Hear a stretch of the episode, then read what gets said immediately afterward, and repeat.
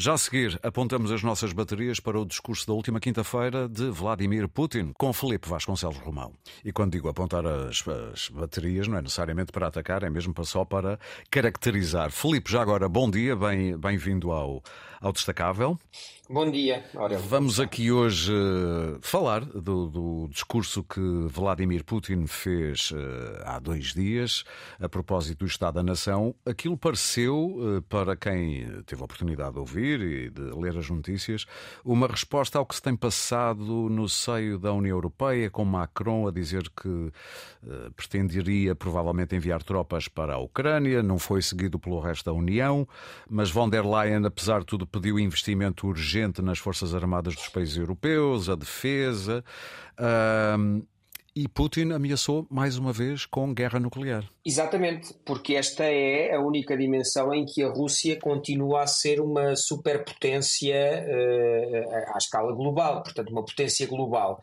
Um, mas de resto, Putin não dá nenhuma novidade. A novidade de Putin, ou a, a notícia de Putin, é datada do final dos anos 40, é que a União Soviética então União Soviética e hoje Rússia, têm armas nucleares, têm capacidade de projeção das ogivas nucleares e, como tal, participam nesta ideia, neste conceito de segurança mútua, de, de, de, de destruição mútua assegurada, que lhe permite uh, ter esta espécie de, de barganha permanente uh, com, uh, com os Estados Unidos da América. Mas não há aqui propriamente uma novidade, o que há é uma ocasião que é aproveitada por Putin e que lhe foi propiciada uh, por, por Emmanuel Macron, quando falou na possibilidade de tropas europeias estarem presentes em território ucraniano depois acabou por dar o dito por não dito e dizer que estas tropas seriam uh, para, para e, depois de lhe ter sido tirado o tapete por parte dos aliados ocidentais, que estas tropas seriam sobretudo para formar uh, quadros, para formar tropas ucranianas,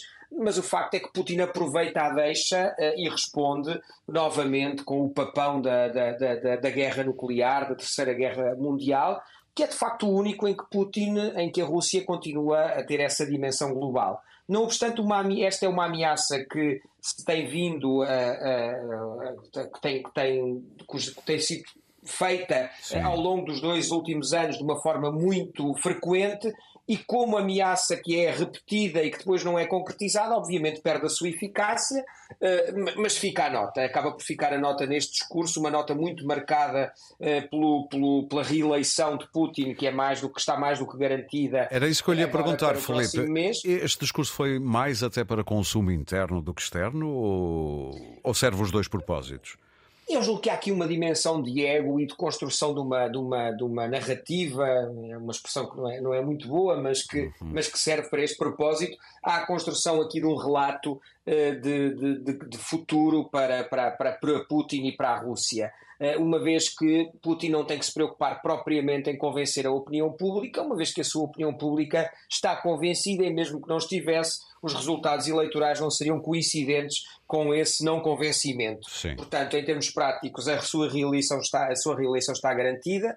Uh, a preocupação de Putin neste momento, o foco é chegar a 2030 como presidente da Rússia com este regime. Há um foco importante neste discurso que realça a dimensão económica e a necessidade de chegar à quarta, ao estatuto de quarta economia mundial. Neste momento será Uh, provavelmente a quinta, segundo a, a leitura de, de, da própria Rússia, mas fundamentalmente há uma preocupação cada vez maior em construir uma narrativa, um relato de futuro e de olhos no futuro. Sim. Uma vez que a opinião pública está convencida, não há uh, as sondagens que temos não são propriamente sondagens credíveis, estão sempre condicionadas ao facto de serem feitas no contexto russo, num contexto em que não há liberdade de imprensa, mas não é de estranhar que uma boa parte da opinião pública russa, mediante uh, uh, a adulteração do relato dos factos, esteja efetivamente com o Kremlin, sinta que este discurso se sinta confortável com este discurso um, e que esteja disposta a permanecer e a manter-se neste regime uh, e, e, concordante com aquilo que Putin pretende que seja o, o, futuro a curto e médio prazo da Rússia. Muito bem. Só para mesmo para terminar, uh, Felipe, uma nota sobre a Transnistria, esse pequeno território dentro da, Mol, da Moldávia que, no fundo, é pró-independência e pró-Rússia e que pediu agora proteção de Moscovo. Isto é só para fazer rima também com este discurso de Putin ou isto é para levar mais a sério?